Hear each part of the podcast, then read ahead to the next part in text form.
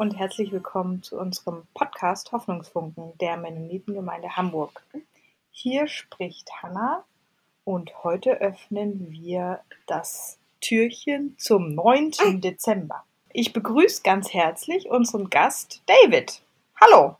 Hallo. Hallo David. Zum Anfang sage ich noch ganz kurz, dass das Gespräch heute ähm, teilweise auf Englisch stattfinden wird, aber David hat uns auch was mitgebracht, wozu man weder noch Deutsch oder Englisch sprechen muss oder verstehen kann muss. So every guest gets two questions and the first would be where are you right now? What what are you seeing or what what are you looking right now at? Oh, right now. Yeah.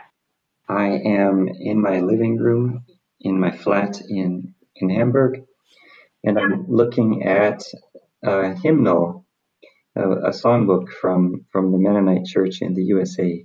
Ah, okay. And there's a second question. What was the best or the nicest thing this year for you? What was the best adventure or the best Erlebnis? Yeah, the best adventure. Well, it was a bit sad this year because uh, I couldn't travel back to America to visit my family. Yeah. But my wife and I took the train to the Normandy coast in France, and we had a two week vacation on the coast of France. And so I think that was the best adventure for me this year. And, and it was a nice, yeah, it was a nice trip, even though we couldn't see our family this year. Yeah. So you found a little bit joy even. Yeah, a little bit of joy. So what did you bring us today? What is your uh, Hoffnungsfunke? A spark of joy. Yeah. Well, I'm like I, I hinted at earlier. I'm looking at the the Mennonite hymnal from the USA and Canada. So this is a book of songs that the, church, the Mennonite and Anabaptist churches there use in their church congregations, and I have a hymn number 178. Yeah. It's called Come Thou Long Expected Jesus. So it's a a hymn of Advent, of anticipation of the Messiah. Yeah. And it's um, inspired by Isaiah, like in chapter 9, where he says, uh, The people who walk in darkness will see a great light. And for us, for unto us a child is born, unto us a son is given, and he will be called Wonderful Counselor, Mighty God, Everlasting Father, and Prince of Peace. So those are the words of the prophet Isaiah.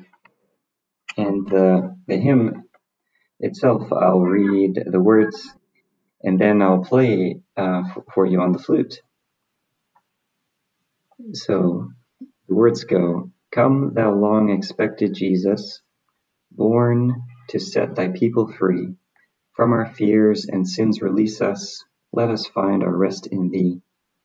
Israel's strength and consolation, hope of all the earth thou art, dear desire of every nation, joy of every longing heart.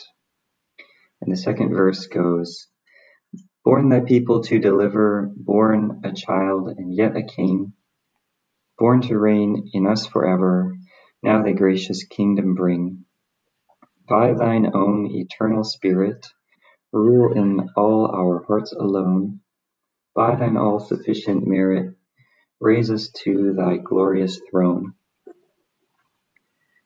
So it's uh, an old uh, English hymn. Maybe there's some, Mhm. some old fashioned words in there, but it's um, it's a very familiar hymn that reminds me of Advent every year. Yeah. I've been singing this my whole life. And so I will I would like to play it on the flute for you. Yeah, cool. Yeah, yeah, thank you. Let's do it.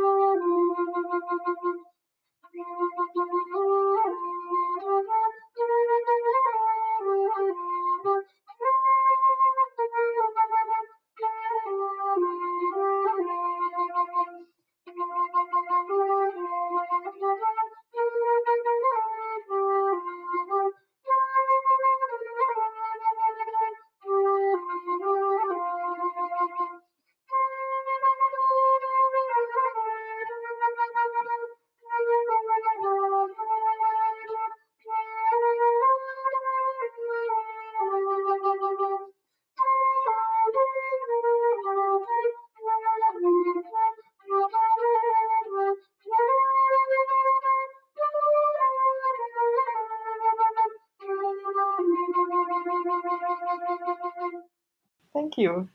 You're welcome. So there it is. Yeah, I, I was I was wondering if I know the song, but I I don't know. I don't think so. I don't know the song. So it's the the hope, uh, the hope of the Messiah, Yeah. the hope of Jesus to come, is the the spark of hope for the Advent season for me. yeah, that's that's nice. and um, is it a song uh, where the congregation is singing it in four voices? Four voices, exactly. Four voices, four parts. Yeah. Oh, yeah, wonderful. I I think yeah, that's that's great. Hmm. yeah, thank you, David. Thank you that you brought us this music. Ja, bitteschön. Ja, gut. Dankeschön. Dann wünsche ich uns einen schönen Abend. Und dann sage ich mal Tschüss. Tschüss.